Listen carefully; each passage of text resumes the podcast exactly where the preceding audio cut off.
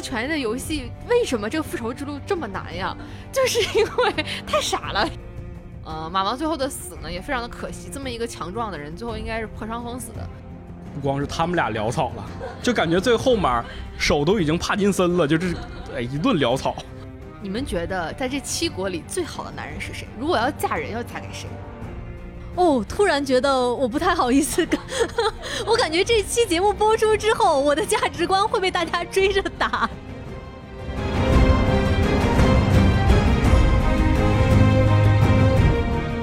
大家好，这里是由未来事务管理局和喜马拉雅联合打造的丢丢科幻电波。今天是我们的星际茶话室。那我们今天要聊的一个话题呀，就是《权力的游戏》。我是本期的主持人，未来局的特工千一鹤。跟我一起来分享《权力的游戏》的有我们的阿斯。大家好，我是阿斯。今天不喷火了，因为我们那个要聊的这个东西火太多了，我就我就熄火。还有 Max。大家好，我是 Max。这期你就应该喷火，因为这期有龙啊。不是，我就是不想跟那人对对喷。我以为阿斯今天说不喷火是就要彰显一下他的身份啊。他是什么身份？我是一个，我是一个一批来自北方的狼。就我们为什么说我们想今天聊一聊《权力的游戏》啊？今年二零二一年，距《权力的游戏》第一季开播整整十年过去了。哎，是。那在二零一一年的时候，HBO 推出了这部旷世美剧哈。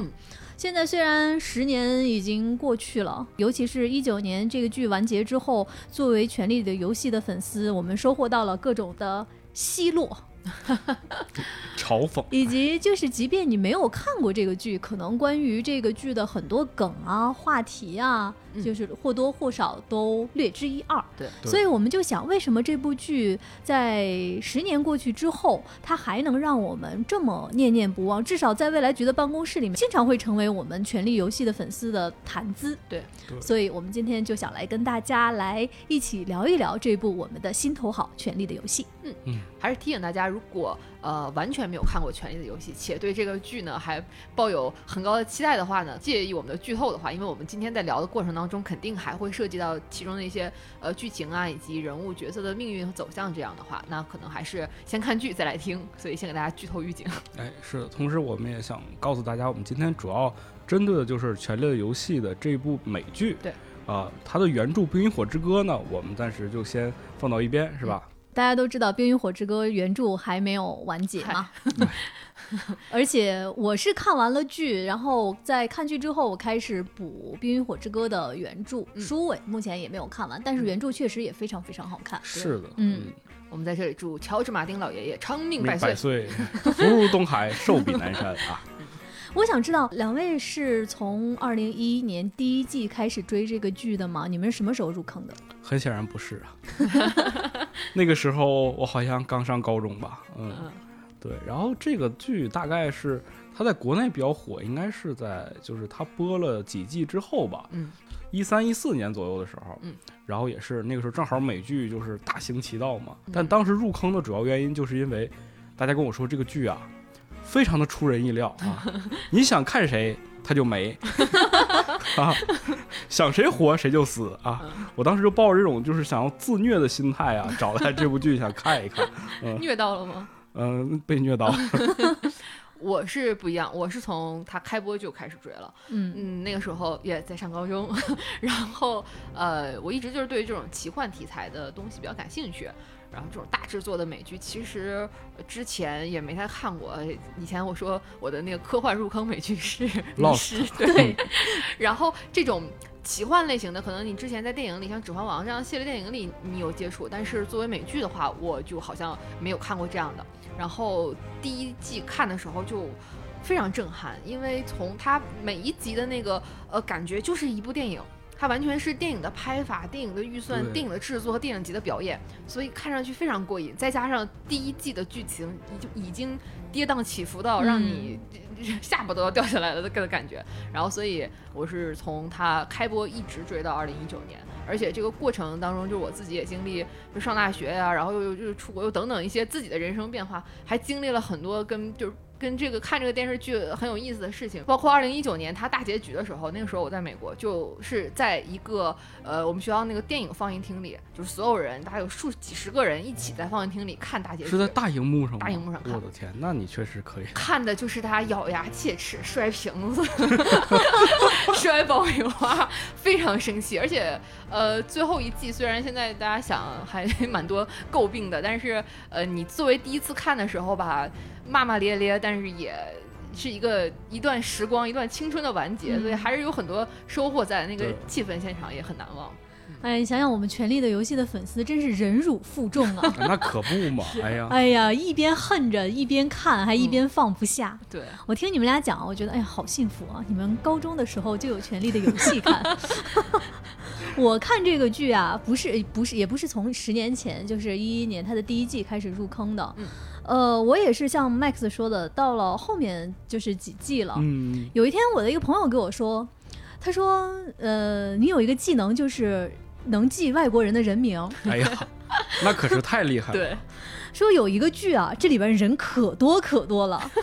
他说你去看看吧，估计这个剧适合你看，你能记得住。”我就把这个第一季翻出来开始看，嗯啊，一下就停不下来了。没想哎到他这么棒。那天老师，我问问你，你知道电视剧当中有名字的角色有多少个吗？啊、嗯你猜猜。你这个问题就就就有瑕疵了，啊你得问都叫啥名儿，他就知道了。你问数量，邱老师可能说：“哎呀，我这个算数可能不太……”我还是 名字能说出对来。对对对对我，后来看那个资料上说，就是这个电视剧当中有名字的角色有五百三十三个，啊，然后就是完全出现在这个剧里面的。对，然后就是是在剧里面，念到这个名字了，是吧？就还不啊包括那些小呃，就是非甲乙丙丁呃甲乙丙丁，什么的对对对，嗯有五百多个角色嗯。然后主要讲过话的是，就是主要角色有五十二个，所以这其实已经是一个非常超出正常的美剧或者就是各种电视剧的一个主角数量的一部电视剧了。嗯其实我刚才你们在说的时候，我在想，就如果现在是有人问说你们喜欢的这个剧《权力的游戏》讲的是一个什么事儿啊？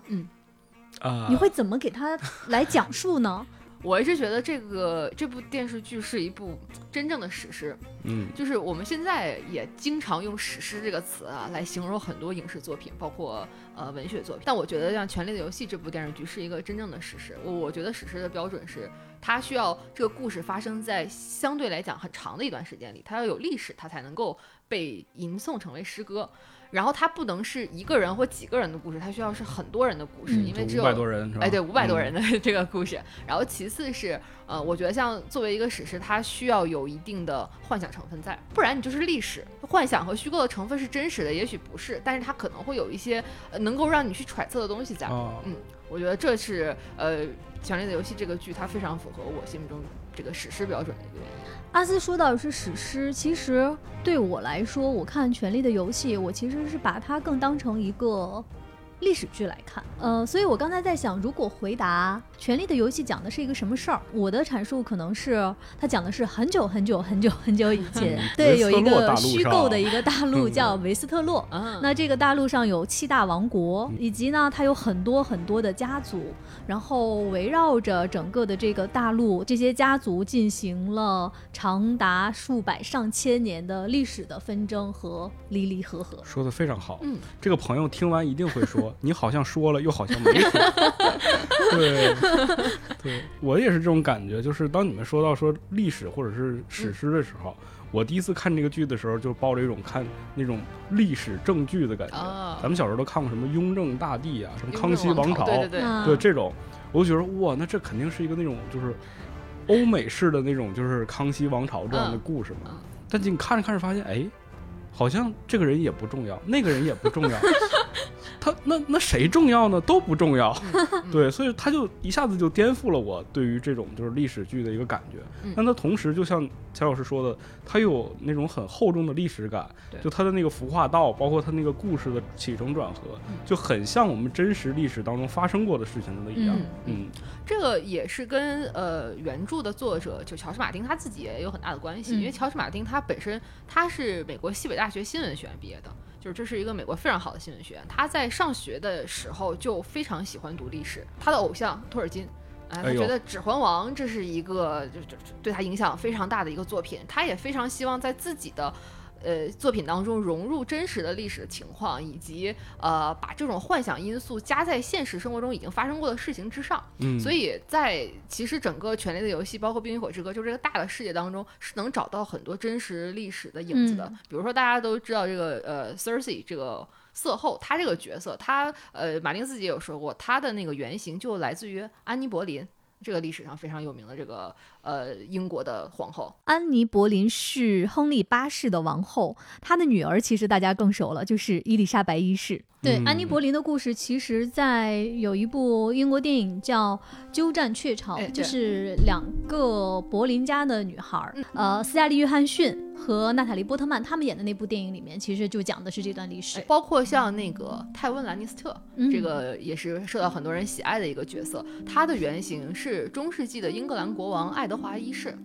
呃就是金雀花王哎，对朝的。对对对对对。就是他们两个有非常相似的呃家族背景，同样是高贵家族的出生，然后同样他们都有一个很比较悲惨的童年，啊 然后同同时他们都非常忠诚于自己的妻子，他们是娶了自己的表亲，就现实当中的爱德华一世都是娶了自己的表亲作为妻子，嗯。然后他们的妻子也都呃早逝了。在剧中其实没有展示泰温他的的老婆，因为他的老婆是在生小恶魔的时候就难产死掉了。哎那那个泰温从此之后也没有再娶，也没有再对其他女人表示过兴趣，因为他的呃这一生唯一的爱人就是他的。这个已经去世的妻子，那历史当中的爱德华一世也是这样的。他当时在历史上，呃，王后去世后，他是在运送他遗体路上每一个驿站都树立了十字架，为了纪念他的老婆，也是一个很深情的国王。然后同时，他们两个也都是非常有能力的国王，所以我们就能看到《权力的游戏》的故事当中是有很多历史角色的原型在的。嗯，但是啊，刚才阿斯讲的这些，我捕捉到了一个信息。嗯，阿斯说很多人都喜欢的泰温·兰尼斯特，哎呦，我想问大家，你们都喜欢泰温·兰尼斯特吗？可不，嗯 可可是不喜欢。嗯，所以喜欢泰温·兰尼斯特的只有我一个，是吗？对，那请钱老师介绍一下这个，你为什么喜欢他吧？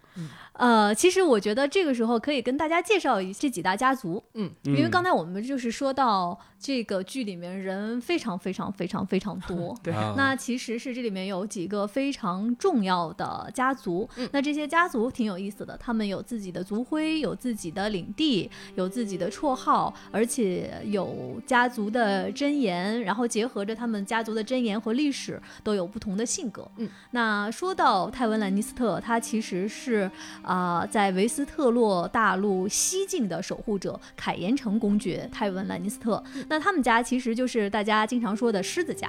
他们家的族徽是一个猩红色的底儿的金色的狮子。我想先问你们，你们知道兰尼斯特家的箴言是什么吗？他们有两句都非常有名，是吧？嗯一句是“听我怒吼”，嗯，这是他们的族训。对对对，啊还有一句是经常在剧里被说到的，就是 兰尼斯特总是会还债。大家经常了解的那一句“兰尼斯特有债必偿”，其实是一句俗语，但是他们家的箴言就是刚才阿斯说的“听我怒吼”，因为他是他的族徽是是一只狮子嘛。对，那。作为西境守护的兰尼斯特家族，他们这个凯岩城的一个最大的特点就是凯岩城下面是金矿，所以说他们是维斯特洛大陆的首富，就是所有维斯特洛大陆的金子都产自凯岩城。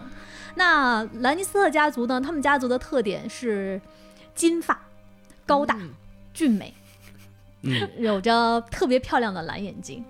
呃，比如说像他们出来打仗的时候，就会穿着黄金的铠甲，扎着猩红的对，因为坐拥金矿嘛。对对对对对对，人金子族。对，是一个非常非常养眼的一个家族吧。但是在这个故事里面，我知道有很多很多人不喜欢兰尼斯特，因为很大程度是作为反派出现的。因为以泰温为代表的兰尼斯特家族，他们贴上的标签儿就是狡诈，狡诈，嗯，弑君者。对，心狠手辣。嗯，像刚才阿斯说到的 Cersei 兰尼斯特和弑君者 Jamie 兰尼斯特，就是泰温兰尼斯特的一对龙凤胎的子女。然后在这个剧里面也是，哎呀，不能说让很多人又爱又恨嘛，让绝大多数人恨之又恨。兰尼斯特家族里，我最喜欢的人就是最不像兰尼斯特家族的小恶魔。啊，我刚才把小恶魔给忘了。嗯嗯，这个小恶魔他这个首先形象就很特殊啊。对，因为这个演员彼得·丁拉基本身就是一个侏儒，嗯他患了一种先天性的一个疾病，嗯然后他的身高呢不到一米四，嗯，对，所以说他这个人本身就很传奇。他在三十一岁的时候，就是他之前一直都平平无奇，做一个打字员，嗯然后他突然间就觉得我要完成自己这个当演员这个梦想，因为他从小被人嘲笑嘛，嗯然后他就想去通过这个表演。戏剧啊，或者是这种舞台剧，想获得自信，所以说他就突然间加入了好莱坞，然后演了一部电影之后就一炮而红。然后这个人呢，他本身就是在这个身高上确实是个矮子，但是他在这个内心上是吧，是一个巨人，内心很强大，嗯就是按照钱老师的话说，就是心灵美。对，对，就是小恶魔扮演者彼得·丁拉基，他非常的厉害，就是在呃《权力的游戏》播出了这么多年里，他获得了好几次艾美奖的，就是最佳呃男演员的这个荣誉。嗯，而且马丁把小恶魔的这个角色写的也确实是太棒了。对嗯嗯，我觉得小恶魔的身上完全继承了他父亲的那些权谋，嗯，但是他完全没有继承他父亲泰温的心狠和狡诈。而且因为他自己是一个呃天生有缺陷的人，所以嗯他的一种人生态度偶尔带着一些戏谑和嘲讽。他总觉得说，呃，我在我的家庭里并不受到我父亲的重视，我的哥哥姐姐并没有看得很看得起我。然后所有的我身边的人之所以尊敬我，只是因为我的姓氏，而并不是因为我这个人。所以我要读最多的书，我要成为最聪明的人，我要用我的头脑去打败你们。然后事实上，我们在《权力的游戏》整个的过程当中看到，他也的确做到了，因为他一直担任的是国王之首，也就是类似于我们的宰相，就是这种给国王出谋划策的一个大臣的一个角色。他先后呃，不管是在呃君临城，还是后来跟了这个龙妈去做呃龙妈的这个国王之首，他的确是用自己的智谋在《权力的游戏》当中玩的很好。嗯，就给我印象最深刻就是这个人他在前几季的时候，他的那个就是说话呀，就嗯特别的狠毒，就都是那种毒舌型的。嗯，然后他后来就发现他在当了国王之首之后，嗯他就跟他旁边的人这个说话，他就说：“我曾经听过一个智者说过，我们不但要和我们的朋友握手，还要和我们的敌人握手。”嗯然后旁边这个人就说：“这个智者是谁呀？就是我刚说的。”对，对，我们刚才说的是兰尼斯特，那其实其他的几个家族，你们比较喜欢哪个？哎，那我就一定要说说我们这个来自北方的狼。哎我非常喜欢狼家，我是可也可能啊，是因为狼家其实是呃整个在剧中第一个出场的家族，而且嗯其实呃这个剧主要的一个条情节线是狼家的复仇线，呃。狼家呢，他们是一个这个就是史塔克家族，是个很古老的家族。他们的族徽是冰原狼的一个狼头，嗯然后他们的这个族训是 “Winter is coming”，这句话非常的 非常非常著名的，凛冬将至。嗯，从他们这个族徽，咱们就能看出来啊，这是一个非常特别有忧患意识。忧患特别有忧患意识的一个家族，他们一直都在担心啊，这个外部 的自然环境有可能会发生变化。一定要未雨绸缪。对，因为呃，史塔克家族在的这个林东城，它是在整个这个维斯特洛大陆的最北方，是临近着这个北境的。嗯，他们是北境的守护者。那这个家族一直生活在，就有点像我们东北一样啊，一直在一个 比较寒冷、比较苦寒之地对，苦寒之地，主要的这个这个经济方式也不是挖煤，呃，那个挖金矿，我们就种地，然后呃，可能生活的也比较呃质朴，所以我们这个 狼家的人也比较淳朴。第一季的第一集就是狼家当时的这个大家长 Ned Stark，他的嗯好兄弟。时任国王的劳勃·贝拉席恩，他带着他的整个皇室家族来到临冬城，嗯来见这个他的好兄弟，希望他的好兄弟到君临城给他辅佐，来做他的国王之首。那一切的悲剧呢，就从他们 南下到了君临城开始。嗯本来呢，狼家其实是除了 Ned Stark 和他的妻子之外，还有呃很多小狼崽儿，就包括我们后面成为了呃大主角的 Jon Snow，他是一个私生子，包括他们的这个大哥 Rob Stark，以及两个非常可爱的小姑娘，一个是当时还是那种对爱情充满幻想的小公主哎，他的励 Sansa 志是想成为一个王后，哎，对，希嗯望嫁给全七大国王七大国最帅气的男人。嗯，还有一是挺，帅气的。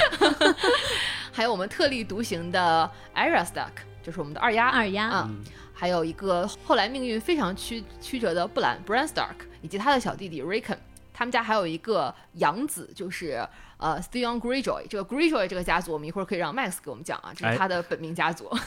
从我刚才这段介绍，大家就可以看出我们这个剧当中有多少个角色。光我们狼家叫得上名，而且我刚才说的上面的所有的这些人，他们都有非常精彩的情节，线。是的，是的，这一家人啊，他们从南下开始，命运就分叉了，因为他们南下的这个决定，勾起了整个这个。《权力的游戏》一段非常黑暗和血雨腥风的往事，就是之前这个施家、龙家和狼家他们之间的这种争斗。所以在后来，随着他们到了君临城，以及第一季他们的父亲在君临城被斩首之后，狼家妻离子散，每一个孩子都命运非常的坎坷。整个《权力的游戏这》呃几季的一个大的故事线就是这些人的复仇。我非常喜欢他们家族，就是因为他们的家族，呃，真的代表了我们北方人民的一种 淳朴处处都能看到自己身上的影子。热情以及忠诚。阿斯讲的这些啊，我眼前出现的很多画面和关于情节的记忆，都是我们狮子家怎么来为难？真的是真抱歉。对，相比较之下，你看我们铁群岛是吧？啊，就无所谓，就你们哎，什么权力的游戏，我们只想是吧，过好我们自己的这个海洋的好日子。对，哎，那你说的这个不是跟他北北境的一样吗？我只想守在我的北境。但不啊，我们其实是我们心中是有一个执念的，就是我们铁群岛啊，嗯我们铁种啊是很苦的。我们是希望能够获得在这个世界上的一种认可的，对。但是每一次我们都站错队，你知道吗？特别的悲惨。你从头讲讲你们铁群岛是谁？这个地方很有意思，这个地方本身它其实盛产铁矿啊，嗯所以我们可能就冠它叫铁种或铁群岛嘛。嗯但是它最开始的时候可能是没有人类的，是一些先民啊，或者是什么那个森林之子来到这边儿，然后出现了一些会有一些什么，就是比如说呃新神旧神的一些交替。嗯，然后这个地方的人呢，很有可能是和人鱼之间有关系。哦，所以说我们的这个信仰就很不一样嗯。你像他们之前信的是什么这个七大神，都是那种旧神嗯，但我们信的是新神，我们信的是烟神，就你们自己造的一个神呗。对，我们自己造了一个神。嗯，对。然后同时我们这个地方其实就有一句话嘛，就是每一条船上的船长都是国王。哦。所以我们这个地方又称叫做万王之地，一条船就是一个国土。对，就哦，也可以说很不团结吧。对，呃，但是大家又需要一个这样强大的一个家族把大家拢到一起，嗯。所以说这个时候就是刚才提到的我们这个呃格雷乔伊这个家族就出现了。嗯，它相当于是在这个铁群岛上通过自己这个强大的力量把大家拧在一起了。嗯，然后最可悲的就是当他把大家拧到一起之后呢，在这个蜂王战争那一次的时候，他们站错队了，他们站在了铁王座这一片儿。所以说，当时就是劳勃他们去开始杀蜂王或者这次战争的时候，他们其实就被直塔克家族给打败了。格雷乔伊家那个唯一的一个亲生儿子就嗯，去送到这个北境去当人质了。做了奈德史塔克的养子。哎，对对，就是这个席恩，嗯，嗯，所以说我们其实很少有参与感，但就是是一群憨人 站错了队，对，就是莫名被卷入了纷争。嗯，然后后来想崛起呢，发现哎呀，离你们那个地儿太远了，每次每次过去了就乘着船过去了，然后哎又有龙会喷火，哎呀，你们这个太厉害了，太复杂了。对我们又回来了，反正嗯，所以，Max，你喜欢铁群岛是喜欢他们的什么特质？就是这种海洋精神啊，我觉得他们特别有那种航海家的精神，嗯，他们在那个大海上，就铁群岛，你能看到那个人物形象都是那种就是很很沧桑，然后那个每个人都是那种被被海海水打湿的那种感觉。然后他们在那个大海上的时候，那个大船扬帆起航，然后每个人都那种坚毅的眼神，我就觉得那种气质特别的吸引我。然后最有意思就是他他们选这个他们这个呃领地国王的时候啊，就是一个船的船长。对这个船长是怎么选出来的呢？因为他们信烟神嘛，嗯，他们就要去相信烟神会给他们力量，就把这个人呢扔水里淹死。啊，你淹死了，然后淹神觉得你这人还行，就把你救活了，你就是这个国家的国王了。对，特别特别朴实和本能。是的，嗯嗯所以听完我们仨刚才的分享哈，你就能想象说这个剧真的是每个人都能在里面各取所需。对，或者说就是找到自己最认同的那个价值观，然后嗯皈依他们的家族。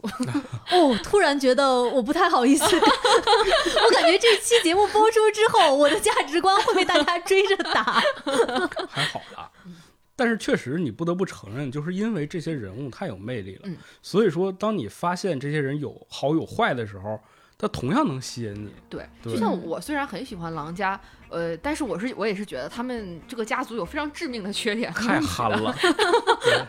就是比我们铁憨憨还憨。对，真的很憨，就是。整个这个权力的游戏，为什么这个复仇之路这么难呀？就是因为太傻了，这些人。关键时刻，狼家总是做出错误的决定对。，呃，嗯举举一个例子啊，就是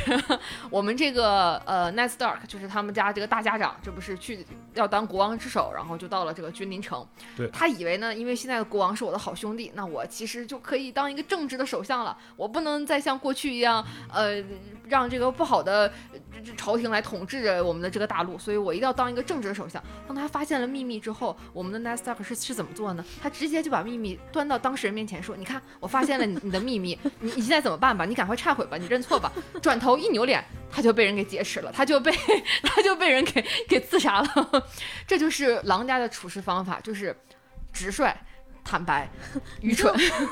你就觉得你可以不玩弄权谋，但是你是不是稍微留你得个心眼儿？懂点权谋吧。对对对 对，对，所以你看，像狼家，我觉得狼家的问题就是在这个权力的游戏中，他不渴望权力，嗯，所以他就一直是被动着被裹挟着走，然后被迫复仇。你像狮子家就是一直在觊觎权力，嗯，嗯，然后为了权力和家族的荣耀，可能能做一些让大家认为说非常邪恶和坏的事情。对那往往命运就是这样，你这个人不想要呢，这个老天爷总要给你塞点儿。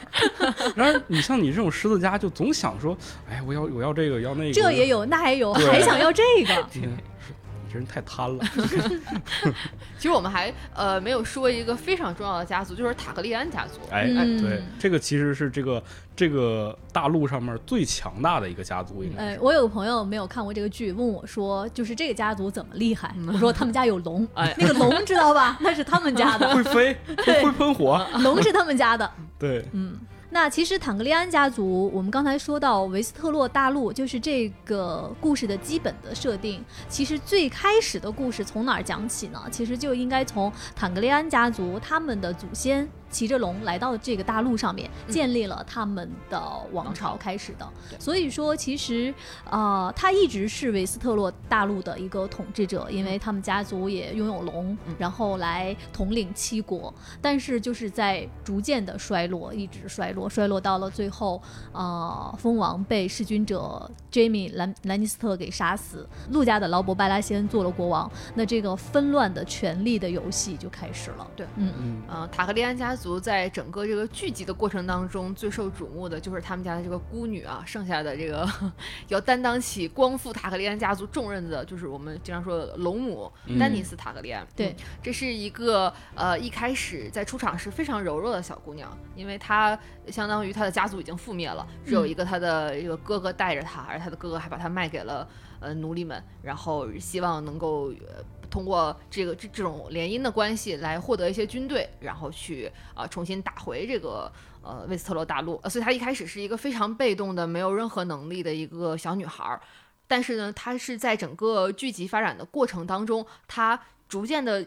觉醒到自己身上拥有的能力，以及他们这个家族所拥有的一些特殊的技能。你像这个龙这个这个东西啊，在《权力游戏》的这个世界里，是只有塔格利安家族，你有这个血统的人，他你才能骑龙，你才能驾驭龙的。对，当他逐渐掌握到这个能力，并且通过他自己的历程学习到一些统治的本领的时候，他逐渐也成长为这个《权力的游戏》当中一个最重要的玩家。嗯，对，而且最重要的就是一个非常经典的一个场景，就是他在那个火焰当中哎浴火重生的那个对感觉，同时他也把他自己身边带着那个龙蛋，嗯相当于是给嗯孵化出来了嘛。嗯嗯那一刻就是龙母是真正的诞生了。对嗯，嗯，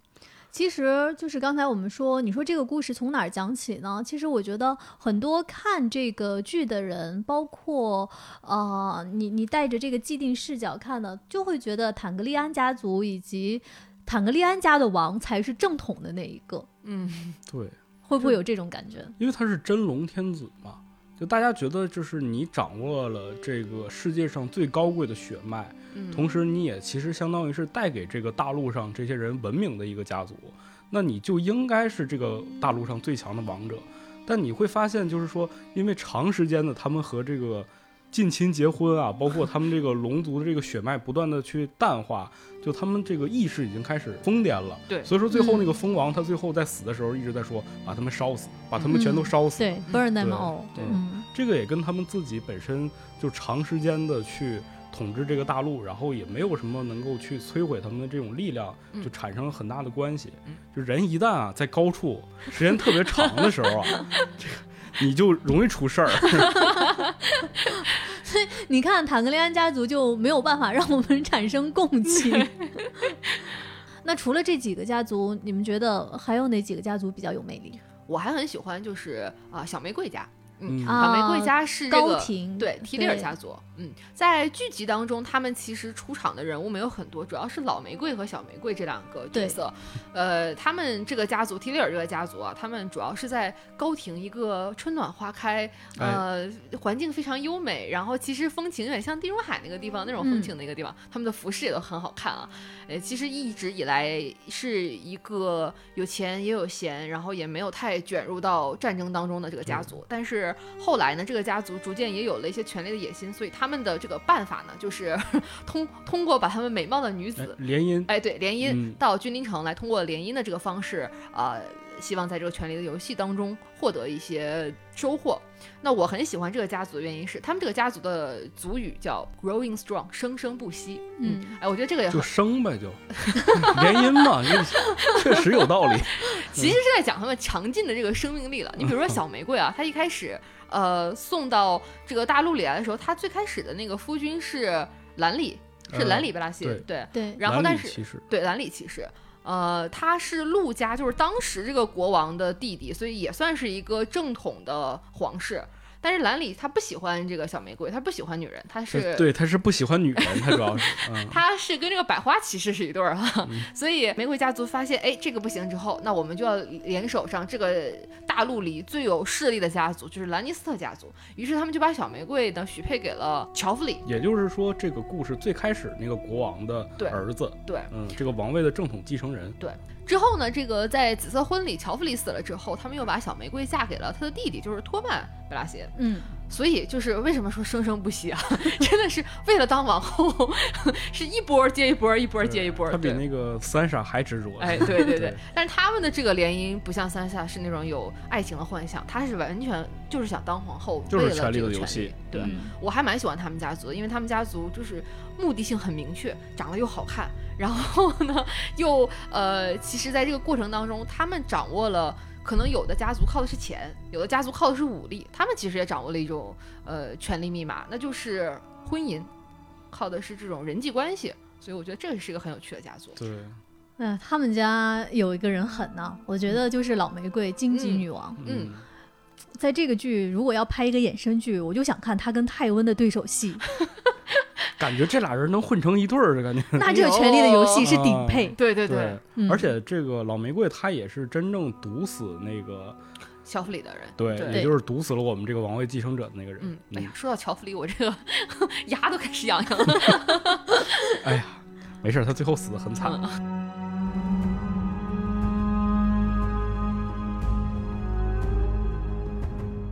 刚才呃，阿斯说说到 Joffrey 恨得牙痒痒，我就在想哈、就是这个剧里面，刚才我们说的是呃几个重要的家族，嗯，那你说这里面，就比如说现在十年过去了。说到这里面，你特别喜欢或者特别恨的那个角色，为什么刚才说 Joffrey 大家恨得牙痒痒？我感觉他是唯一一个众矢之的，嗯，所有人都会讨厌这个角色，但是好像除了他之外，没有一个人一个角色在这个剧里面，虽然有五百多个人名出场，就没有那么绝对。嗯嗯我自己个人最喜欢的女性角色嗯应该是二丫吧，啊、嗯郎家的小姑娘，郎家的小姑娘，这是一个非常特立独行的小姑娘。她从呃一开始的时候呢，整个郎家出场的第一幕是一个非常温馨美好的画面，在林东城，这个爸爸妈妈在教小儿子射箭，嗯然后小儿子一直射也射不好的时候呢，二丫从楼上阳台一个就不知道从哪儿的地方，嗖射了一箭，直接就正中了正中心。靶心对，然后呃，虽然那个年代对于女孩子的要求都是想让她们当一个淑女，希望她们最后能嫁一个好人家，但是二丫从小就不是这么想的。她跟她的爸爸说，呃，That's not me。那我不我不是那个样子的啊。她从小就是一个活泼好动，然后有仇必报这样一个性格的小姑娘。后来其实二丫在剧集发展的过程当中，她吃了非常多的苦。当 Ned Stark 他的爸爸被砍头的时候，他就在现场。是家族当中的一个熟人，捂住了他的眼睛，没有让他看到那个血腥的一幕。嗯，然后当他呃发现自己的爸爸死了，他想去找他的妈妈和他的大哥。当他刚刚赶到这个呃他的大哥所在的那个地方的时候，正好就是血色婚礼。结束，他的整个这个呃大哥和他的妈妈都被弗雷加所杀害了。就但他其实你想，他这一路上是遇到了非常多人生重大的变故的。就是他从一个无忧无虑的，我只是想快乐玩耍的小姑娘，就变成了一个全家都没有了，无依无靠的一个要在这个很艰难的时代生活的一个人。对，所以说他其实有一种，就因为经历了这么多事情之后，他有一种自己的信仰，就是他要复仇嘛。对。他最就是最有名的就是他有一个名单嘛，对，他所经历的这些所有的仇人，他都要把名字记下来，一个一个的去把他们都杀掉，把这个名单划掉。其实二丫在他的过程当中，从他自己的这条故事线啊，带出了很多呃《权力的游戏》当中，我个人也很喜欢的一些配角，就是他们的这个很精彩的人物。比如说他刚到君临的时候，嗯，大家都让希望他学什么缝纫啊这种淑女应该学的技巧，哎，他学跳舞，然后他不想学跳舞，他想学舞剑。嗯，于是他的爸爸就给他请了一个老师，哎，是一个水舞者，会会告诉他说，其实舞剑就像也像跳舞一样，然后你其实应该顺势而为，并且告诉他一个非常重要的一条人生道理啊，这个也广为流传，就是说，呃，当你遇到危险的时候，当你觉得死神就要来临的时候，我们要对死神说一句话，就是 Not today，不是今天，就是你一定要永远永远要永远要能在逆境当中生存下来。对，这是他的第一位非常重要的老师。所以以后这个你死线将近的时候，领导跟你要文件的时候，就是 not today。对，后来他自己在呃流亡的过程当中，又遇到了他的第二位老师，就是贾坤儿。哇，这个贾坤儿，贾坤儿，贾坤儿可以说是全游当中最帅的一个男人了，因为他。代表着呃另外的一种奇幻世界，就是千面人的这个概念。因为在整个维斯特洛大陆上，其实是有这样的一个超人的一个存在的，就是呃无面者他们的这样一群人，他们是可以变换各种的面孔，然后你是需要去侍奉，需要去呃学习到那个黑白道院去学习，才能够获得这种技能。那二丫其实为了复仇的时候，他也是自己到这个黑白道院去学习了这种技能，蜕变了之后，他才。呃，掌握了更强大的技能，然后完成了他自己的复仇的使命。对，无面者这个组织其实就很有那种侠客精神。对，就他其实是在这个大陆上会惩恶扬善，帮助很多人。但同时呢，就是当他完成这个事情之后，比如说我帮助你，那其实你要把你这你自己的这张身份或者这张脸要献给这个组织。所以说，他们那个最经典的那个场景，就是二丫来到那个黑白道院之后，然后看到那个墙上全都是人脸，对，而且那些人脸震撼，是都是真实的人脸，嗯，就那个时候是是你能感受到这个神的那种力量存在的，嗯。阿斯说到了二丫，其实我觉得在整个的全游里面，呃，整个人物的成长的变化线给我。感动最大的其实一个是三傻，另外一个就是二丫。嗯，那你刚才说到二丫，她去呃学习这个无面无面者的这个技能，其实是在这个剧里面我非有一个非常大的泪点。嗯。呃，就是当时整个的斯塔克家要南下，二丫要跟着爸爸去君临城。对。呃，但是雪诺呢，他要去北境的长城做守夜人了。那雪诺就送给了二丫一把剑。这把剑是一个特别尖、特别小的，然后雪诺给它起名叫 Needle 绣花针。二丫就一直把这把剑带在身边。呃，因为我后来就是又去找了原著看嘛，当时马丁在书上就写这段写的特别细腻，就是二丫说二丫把这个。针把这个剑啊，他就是就是捂在就是自己的身前，他就。知道说，在以后的漫长的岁月里面，这把剑会给他温暖，会陪在他身边。那后来二丫为了报仇嘛，他要去找到贾坤来学习这个无面者的这样的一个技能。那贾坤告诉他说：“说你要学会这个技能，一个很重要的一点就是你要忘记你是谁。”对他们就叫 No One。对，其实所谓的忘记你是谁，就是你要你要放下你之前的那些事情，你所有的牵绊，你要忘了你自己是谁，你才能变成一个千面人。那当时。二丫她就是把自己所有之前的所有的东西，她都都都抛弃了。但是呢，有一个情节就是她去找了一个地方，去藏起了他这把小小的绣花针这把剑。嗯我当时看到这里我就哭了，我在想，二丫经历了这一场这么长的磨难，这些生生死死，他到最后来学习这个技能，他不就是为了复仇吗？对，他如果要忘记自己是谁，放下那些仇恨的话，那他为什么还要学习这个技能呢？对，你就看到这个勇敢的小姑娘把她的这把绣花针藏在一个石头后面，他就知道说，我有些东西我是不能放下的。我学会了这个技能之后，我还要去把它找回来。嗯他的那个。亲情的那些牵绊，他的一些心中他永远不能放下的东西，那一刻就是当时我特别特别感动。对是的，就尤其是在他的这个训练过程当中嘛，有几次他的这个师傅就是贾坤去问他、你是谁，嗯他刚开始答就是我是二丫艾莉亚，他当他慢慢想要去进入到这个状态的时候，他再问他的时候就是我是 no one，呃，但是他在最后一次，因为他学到这身本领，然后他同时也知道了自己要去做什么的时候，就是艾莉亚他自己又回到了那个最初的状态。嗯他就是贾坤再一次问他的时候，你是谁？他说我是艾莉亚史塔克。嗯嗯这这是一种家族在他身上的一个强烈的印记，我不能忘了我是来自于哪里的。嗯嗯，Max 喜欢谁？啊、其实我更我个人来讲，就是没有特别觉得说某某一个人特别的突出，嗯但我确确实实对这个小恶魔这个形象就印象很深，嗯，因为他不断的是在经历自己这个家族的迫害，被家里人坑。对，很有意思，是吧？你这个钱老师喜欢的这个狮子家呀，他们有钱，长得又好看，就是看不起我们这些就身体有缺陷的人，呃，然后毕而且还是这个亲生的嘛，嗯他的悲惨命运其实来源于一则寓言，嗯，就是他的这个姐姐呀，Cersei，她其实在小的时候有一个疯女人跟她说过一段话。就是说你呢会有三个孩子是吧？然后你这三个孩子都会怎么怎么样？然后同时呢，就是说你也会被自己的这个亲生兄弟给杀死。嗯对，所以说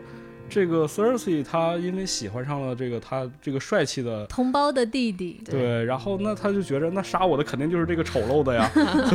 就总排挤他。但小恶魔他本身他是作为一个在这个大陆上的一个残缺的人嗯，他确确实实需要吸收各种各样的知识，让自己变得真正的强大嗯。但他就是他总是表现出那种魂不吝的状态，要么就是在妓院，要么就是在酒馆里，要么就是在这个大庭广众总说出一些污言秽语。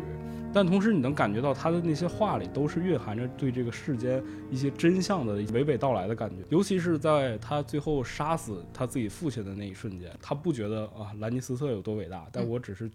我小恶魔真的站在了兰尼斯特的那个名字之上了。就那一瞬间，我觉得这个人物确确实实真的好厉害。小恶魔真的是我也非常喜欢的一个角色，而且这个剧里面你会发现，就像我们刚才说的，有好多角色你没有办法完全把它定义成好人或者是坏人。是，嗯，大部分角色都是这样的。对，对嗯，当然除了刚才说到的像二丫，这个是大家都比较喜欢的，嗯基本上完全正面的一个角色，或者是是像乔弗里那样完全负面的一个角色，其他的角色都是还挺复杂的。是，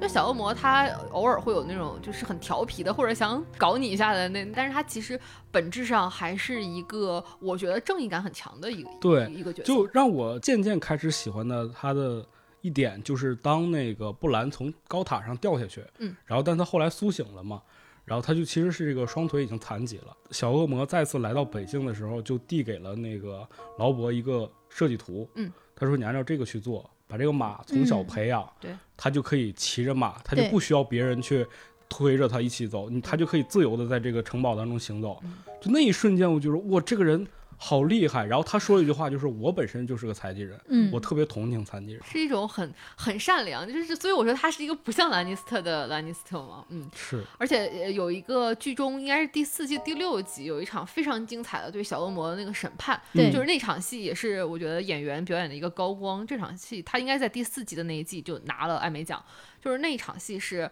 呃选那个紫色婚礼之后，就是乔弗里死了。然后，呃，其实啊，做这件事情的是荆棘女王，是那个老玫瑰。但是在场嫌疑最大的呢，是在紫色婚礼之后马上就跑了的 Sansa。然后小恶魔是当时 Sansa 的的丈夫，正好借这个机会啊，这个 Cersei 和 Tywin Lannister 就非常想除掉他，于是就把他抓起来了，就觉得这个事儿是他干的。那其实，在这个时间点，呃，君临城刚刚经历过黑水河大战，小恶魔是作为一个，你想想以他那样的这个能力和他自己的这个身体水平，但他其实拯救了整个君临城。嗯，在他救了所有人之后，他却被送上了审判台，大家觉得说是你杀死了我们现在的国王，我们要要处死你。小恶魔发表了一段非常精彩的演讲，他嗯说。呃，他就跟他的父亲说，因为主要审判他的人就是他的父亲。他跟他的父亲说：“我是有罪，我的确有罪，但我有罪不是因为我杀死了 Joffrey，我犯下的是一个比那个还要恐怖的罪孽，就是因为我是一个侏儒。嗯这其实是他自己一个情感的一个爆发，就是这么多年来你们看不起我和呃父亲对我的不喜欢和所有人对我的偏见，仅仅是因为我身体上的原因。但其实我很聪明，我做了很多事情，我拯救了你们整个的城市，没有人理解我，没有人相信我。那我现在要做一个更让你们出乎意料的决定，我要比武审判。那比武审判是在《权力游戏》当中这个世界当中很有趣的一种设定，就是如果法律我觉得不能够救助我的话，我就把我的命运交给上天，我通过靠打架的方式，嗯我们来决定。我打赢了，我就无罪了；如果我打不赢，就算了。对。而那对于小对且而且我可以自己不出场，对指定一个人来替我打。对而且这两次非常著名的比武审判，嗯都是因为小恶魔。人家小恶魔在当时的情况下，他自己能能打得了谁啊？嗯而且在那个时候，他也没有就是真有人出来说我愿意来替你比武审判，但是他就敢在当时的那个审判台上说出我要求比武审判。那其实这个呃人物到这儿，我觉得他是完成了一个非常好的一个角色的塑造，对，他是有那种不信命的那种、那种、那种我命由我不由天。对对对对对，就哪怕就是到最后一刻，我也要抗争。对，嗯，但是呢，这个比武审判简直就是一个大笑话。就是多恩嘛，他们家来了一个就是红毒蛇，这个人其实他就擅长用毒，对他们家是和兰尼斯特很有渊源的。嗯这也就是说到我为什么特别不喜欢兰尼斯特的人。就这个兰尼斯特呀，他是好看，但是他这个下手太狠了，永远都是那个就是从人家背后戳刀子那种人。对对，多恩家那个女儿嫁到了这个大陆上，嗯然后结果呢，后来被这个兰尼斯特给强暴了，对对，然后也是就是愤恨而死。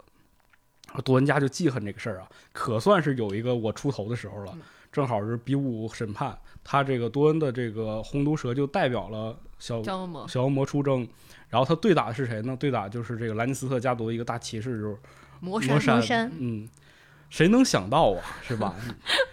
人家人家老话说的好嘛，一瓶不满，半瓶乱逛。就尤其是这种就是成能嘚瑟的人啊，经常就会出现这种就是嗯不稳妥的事情。你说你打人就打人，你别呜呜喳喳的，给人都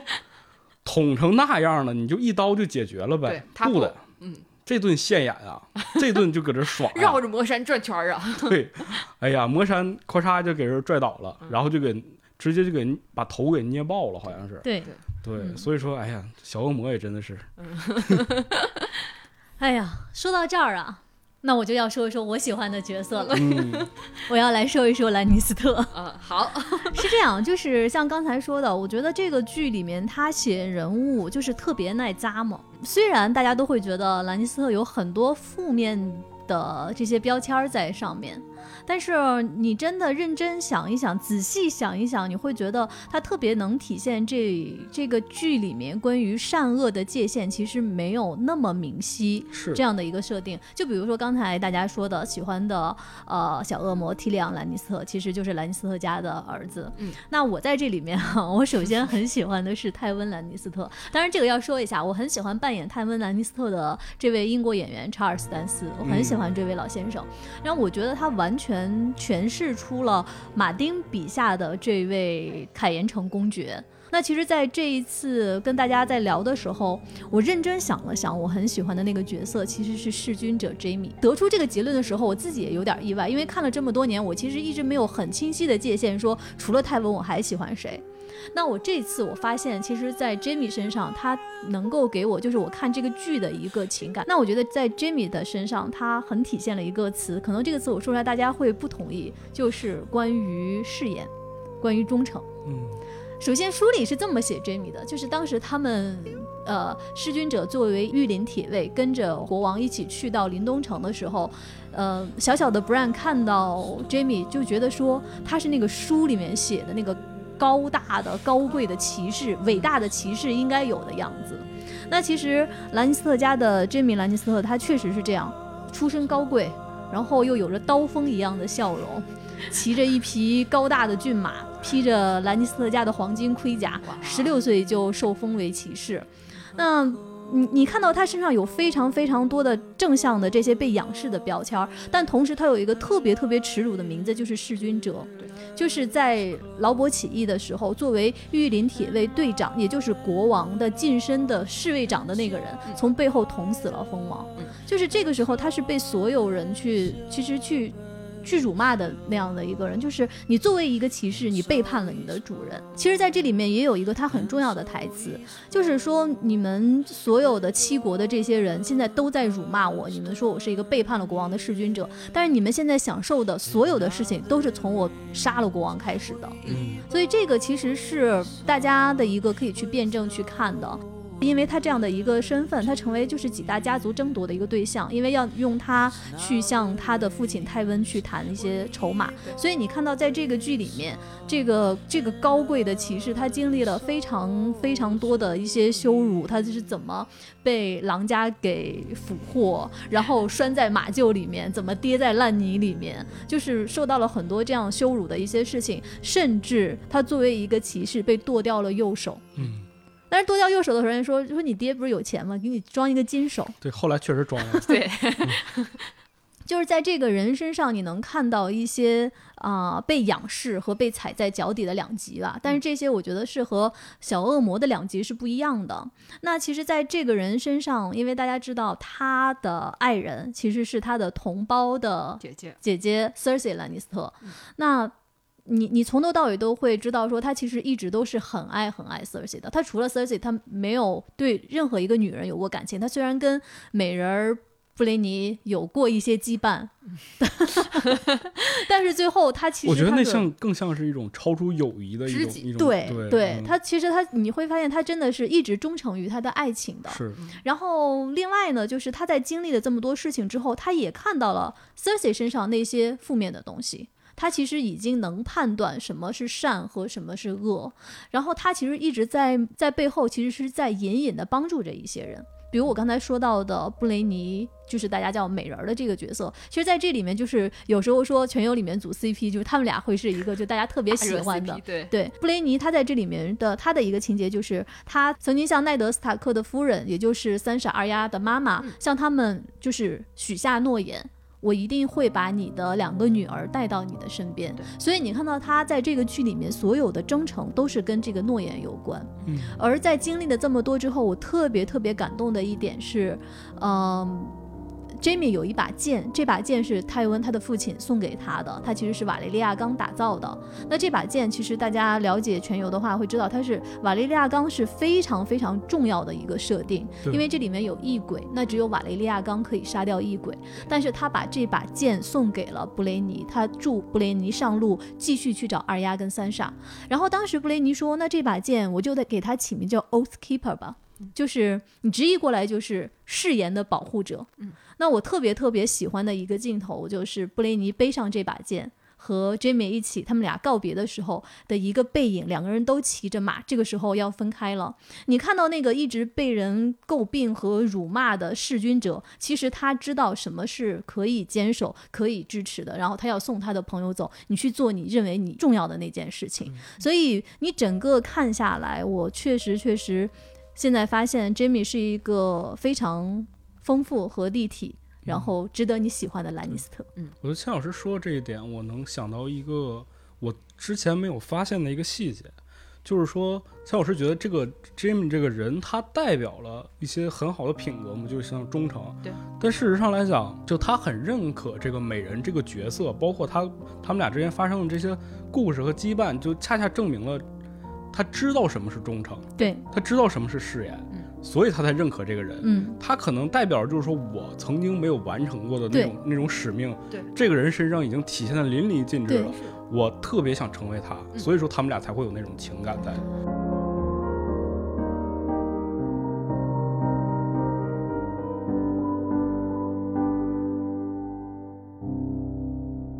其实说完了这个，我觉得都是主角嘛，这嗯还是一个戏份很重的角色。嗯，那你们有没有一些喜欢一些就是戏份特别少，但是很有亮点的一些角色？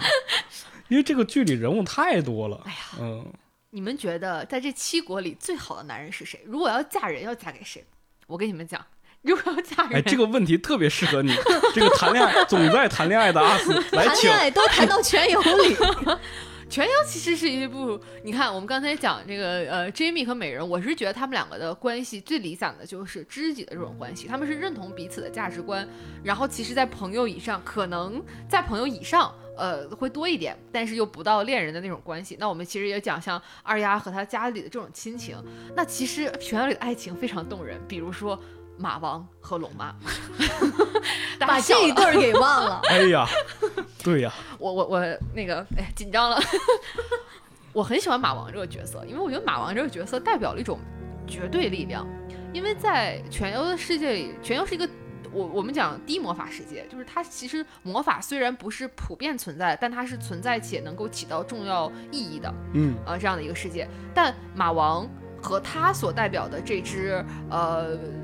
他的部落啊，他们其实就是靠纯正的打，就是打架，多斯拉克，对，多斯拉克，他们就是靠肉搏嗯啊、和靠他们的一些这个气势上比较唬人啊，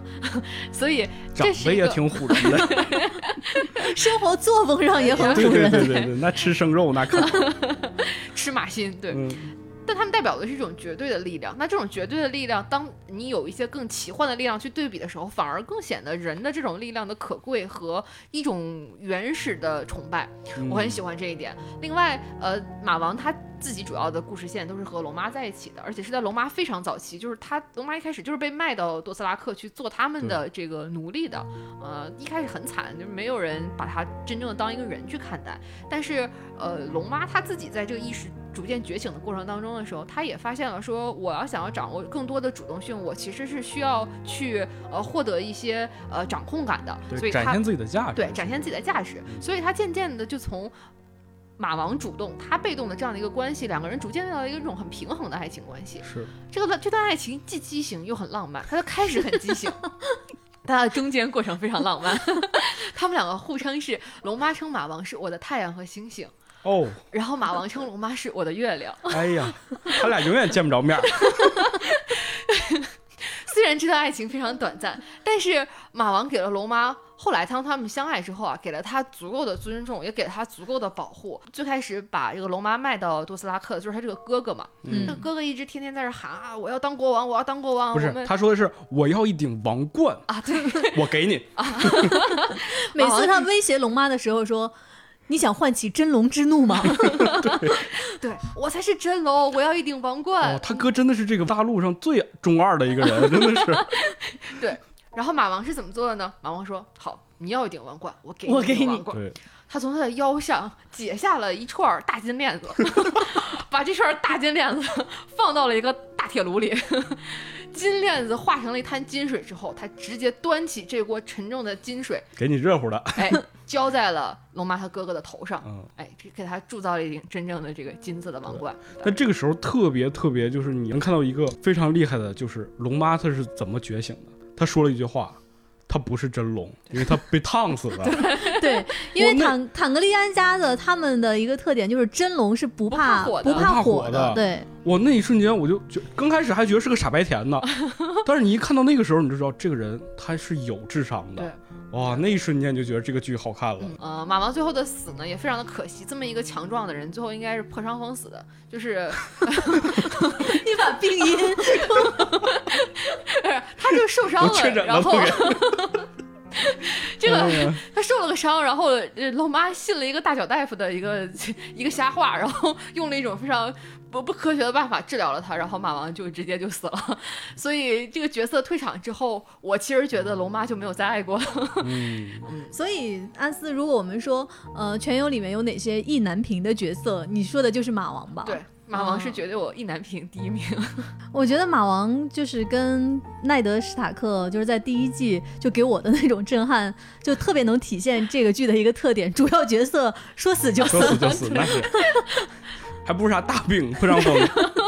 大女主的爱人啊，这就死了。对啊，我还有一个特别喜欢的一个角色，嗯，就是那个梅丽山卓。哦。她是一个红袍女巫，她其实是在这个维斯特洛大陆上就唯一能有几个展现这个世界是有魔法概念的这个一个角色。嗯。就她真正的做到了，比如说她用这个血魔法杀死了这个蓝里骑士，对。嗯，然后同时呢，她也让这个 Jon Snow，就是这个我们的呃真正的男主是吧，从死亡到复生的这个，对对他，就他相信他的那个光之王，嗯，他光之王给了他预言，告诉他这个世界上会有一个人，嗯能够带领着人类去战胜异鬼，包括就是他觉得这个世界就是会有谁谁谁统治，就他给了很多预言，包括他那个最后的那个长城，他都是通过那个火光当中看到的。但梅丽珊卓她本身这个人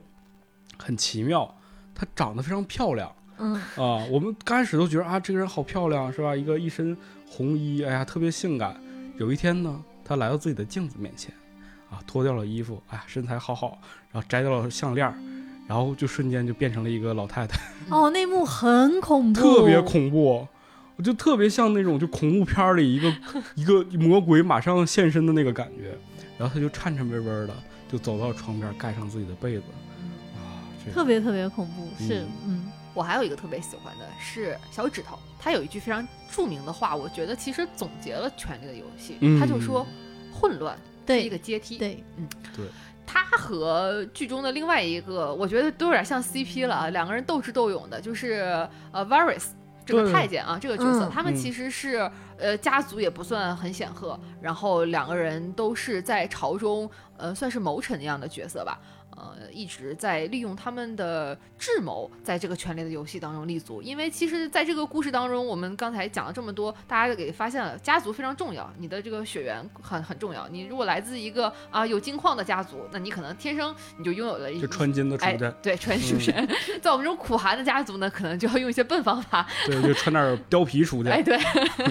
那像这个小指头和这个呃 Varys，他们两个都是不依靠家族来生活的人，他们靠什么呢？小指头靠开妓院，然后 Varys 靠搞情报。对。啊这个小指头呢，其实君临城。两个都是情报工作，哎，对对对，对。嗯，嗯，小指头是君临城几乎所有的这个风月场所都是他开的，是，然后呃，Varus 是他有很多小小鸟小小鸟，little 哎 bird，对，是一些可以在市井之间给他打探信息的一些小探子，嗯。然后这些小探子、这些小小鸟就会他的耳，在会就会在他的耳边叽，叽喳哎，喳，叽叽喳喳告诉他一些信息。我很喜欢小指头这个角色的原因，还有一个就是小指头其实有一个非常嗯畸形又浪漫的爱情故事。哈，太那可太畸形了。我怎么不记得了？他？喜欢的只是那一个家族里的女人，对。啊，图利家族，对。对，他其实小指头年少的时候啊，因为在这个图利家族待过，然后他嗯就疯狂的爱上了 Nestock 的老婆，就是这个凯凯特。琳，嗯，对，但是呢，凯特琳图利当时只是把她当一个玩伴，当一个弟弟，并没有正眼看上。好闺蜜，哎，好闺蜜，呃，而凯特琳当然是喜欢这种大英雄的，像小指头这种，其实呃没有什么武力，然后对而且小指头也说嘛，因为他天生比较瘦小，不起眼，所以为什么叫小指头？就是大家就觉得他是小孩儿，嗯，嗯，那小指头，呃，虽然一直爱着这个凯特琳图利，但是他又没有得到她。呃，其实他的很多的行为其实是因爱生恨，嗯，然后他的很多的智谋也都是因为这种，呃，因为得不到，然后自己又没有想开，所以，呃，搞出了很多事情。对。你说到这个贝里奇和瓦里斯，就贝里奇就是小指头对嘛，就这两个人，对我最开始看这部剧的时候，我觉得他们俩才是这个幕后的两个大大 boss，、嗯就他们俩特别像是在这个权力游戏当中下棋的那个人。对，因为他们俩确确实实通过自己的计谋，就是把这些人都玩弄在鼓掌之中。嗯他其实其实导致了这个斯塔克家族的这个覆灭，嗯包括这奈斯塔克被被杀掉嘛。然后你像瓦里斯，他其实是把龙母卖到那边的人，对对，都是在他们都是他们自己偷偷去操控的这些事情。但是这个剧就让我很很伤心的地方就是这两个人，哎，最后都没有一个好下场。嗯，就是你会觉得最后结尾的处理对这两个人太潦草了，尤其是对瓦尔斯太潦草了，嗯，当然了，咱们要聊到结尾，就是不那光是他们俩潦草了，就感觉最后面 手都已经帕金森了，就是哎一顿潦草。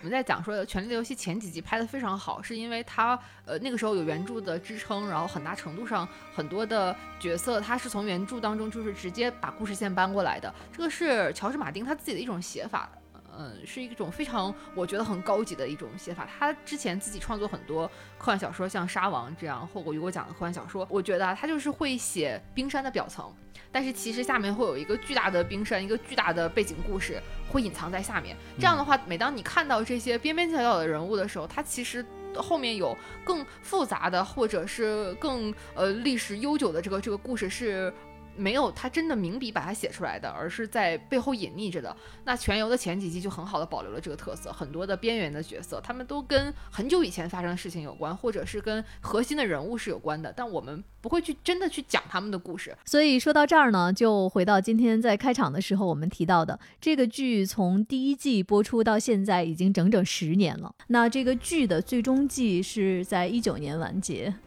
就是我们说到全游的粉丝经常会。承受着巨大的羞辱，对，你们剧崩了，你们剧烂尾了，就是全世界的人，即便没有看过这个剧，好像也知道我们的剧烂尾了这个梗。对，那所以说到这个剧，呃，如果现在再回过头来看，你们会觉得有哪个地方是特别放不下，或者是在这个结尾，你实在过了这么久还是憋不住要骂一骂的？哎呀，太多了，甚至不知从从何开始说起啊！你换一个，别老说马王。呃，马王在我们这个剧还势头正旺的时候，他就已经破伤风死掉了。其实很多角色，我们喜欢的角色，包括我们之前提到的，像小指头和呃这个 Varys 这样的角色，甚至是小恶魔这样的主角，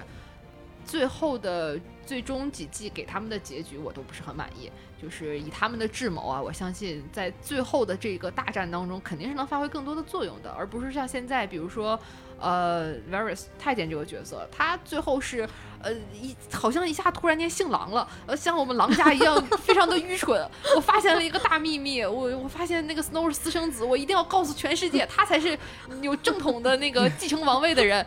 啊，这不是你能做出来的事情啊，这是狼家才能做出来的事情啊。然后他因为做了这个事儿，就直接被龙妈下令给烧死了。对，我觉得这个死法就非常的愚蠢。我当时看到那儿，我还以为太监留了一个后手，没想到啊，对呀，嗯，倒是这样沿袭了这个剧的特点，说死就死。然后相比之下，他的那个老 CP，你想想那个贝贝里奇，就是小指头是咋死的？就是在那个狼家的一个审判上面。啊，这大家伙都站好了，然后说你认罪不，贝里奇？贝里奇本来是看热闹去的，结果被 Q 到了，都傻了。哎呀，还有我事儿呢。然后后来就是反正一堆罪状都给他安排上了嘛，他确实也不是啥好人。最后我就寻思，那这这这得反击呀！你这大智大脑袋，你的智商给他用一用啊！咔嚓跪地上了，求饶，对不起，我错了，我爱你，三傻，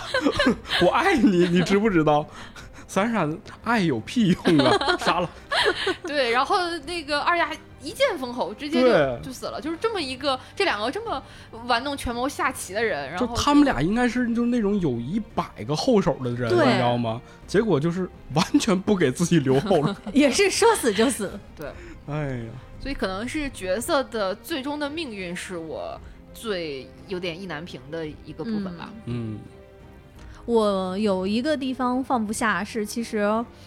呃，就是这个剧的一个设定，嗯，就是瓦雷利亚钢，嗯，那几把剑，因为从一开始，马丁在书里面，包括在剧里面，都告诉大家。呃，异鬼是只有瓦雷利亚钢和龙石岛的龙晶可以杀死。那其实你看到了，在这个剧里面，已经剩的那几把瓦雷利亚钢打造的剑非常少了。那瓦雷利亚钢是什么呢？是维斯特洛大陆最开始居住在这个大陆上的人，就是树林之子，他们在锻造这个钢的时候加以了咒语。所以说，这个钢是可以杀死异鬼的。你看到，在这个剧里面，剩下的几把剑，我们都能数得出来。就像刚才我说到的，嗯，Jamie 送给对那个 Oath Keeper，还有 Snow 有一把，其实是守夜人的熊家的那个司令送给 Snow 的。包括我们说的 Sam 他们家有一把，其实这。就是这些剑屈指可数。我总觉得他们到最后会汇聚在一起，或者是会有点什么故事吧。嗯，但是完全没有下文，就是最后没有给瓦雷利亚刚打造的这几把剑一个交代，这个是我特别放不下的。好歹有个镜头，就这几把剑咔搭在一起、哎是吧？有一个出征的仪式啊 啥的。而且最后杀异鬼的时候，就之前啊，前面大量铺垫说这个能杀死异鬼的东西多么难找，到最后好像遍地都是，批发了 开始，每个人都拿了一把能杀死的剑。对，就这这玩意儿都装备上，哎，对对对，家里趁。那其实我还有一个就是挺不平的，就是这个龙母的这个崩坏有点实在是让人接受不了。啊，对，就是他最后我记得在采访的时候，龙母其实他自己就是在演第八季之前，他问过自己身边的人，就说你们觉得龙母是一个什么样的角色？嗯觉得他是一个反派吗？嗯就你能感受到这个演员本身已经开始纠结了，在看这个剧本的时候，然后后来他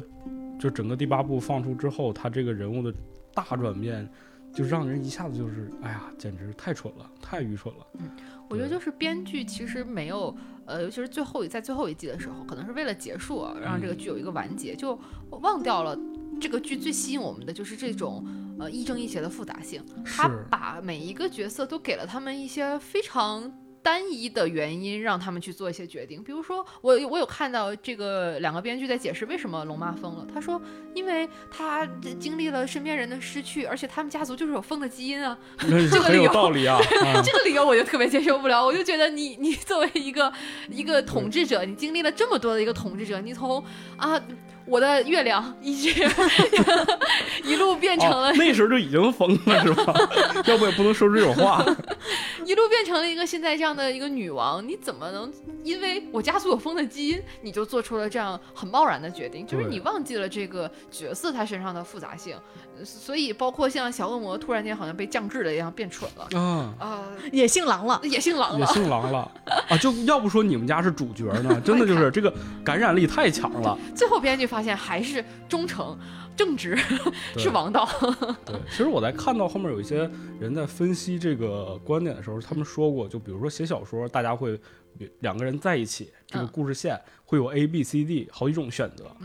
这个作者一般会选择就是最真实的那一条路径，就是让这个故事看起来是最真实的、最让人能信服的。但是编剧往往他会选择最快速的嗯，就是真实性可能到一定程度就可以了，但他会需要一个就是快速的能让这两个人在一起，然后能推动剧情的这样一个概念。所以说，就是你能看到他们后期就是这种脱离了原著之后，这种编剧开始啊走起自己这个行活儿之后，就 特别的崩坏的这个感觉就出就是来了。我我理解你说的这个特别快速，就是我实在写不完了，怎么办？全烧了吧？对对对，burn them all 就这种感觉对。把他们都烧死。所以我我是为什么我们这么遗憾或者意难平，其实是因为它前面太好了，对所以导致它的结尾崩坏，我们就就很难过。嗯，而且还有一个就是，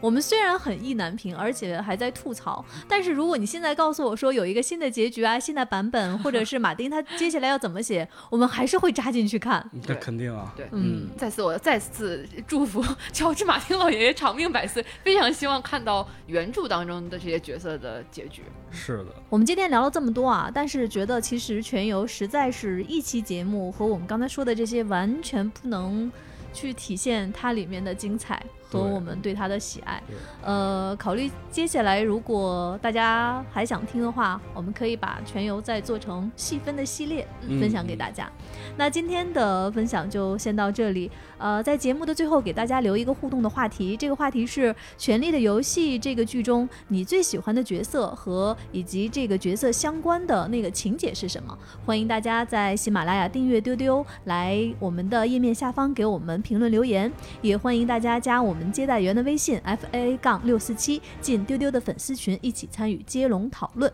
那在这里呢，再给大家做一个重磅的预告：十月十九号下午五点，也就是下周二啊，丢丢将上线一期特别节目。在这期节目里面，你将听到丢丢对沙丘导演丹尼斯·维伦纽瓦的独家专访，这也是维伦纽瓦导演的第一次登陆中文播客。那在这里面，你将听到导演关于创作《沙丘》时的很多故事和灵感，绝对是你在别的地方听不到的独家内容。那其实关于《沙丘》啊，我们会在接下来为大家来争取更多的福利，比如说。观影的机会啊，比如说票码啊，比如说周边，大家一定要多多关注接下来两周的丢丢啊！再提醒一下，订阅丢丢，你就能在第一时间获得节目更新的提醒。十月十九号下午五点钟锁定丢丢。今天的分享先到这里啦，我们下期再见，拜拜。拜拜。咚咚咚咚咚哎咚咚咚咚咚咚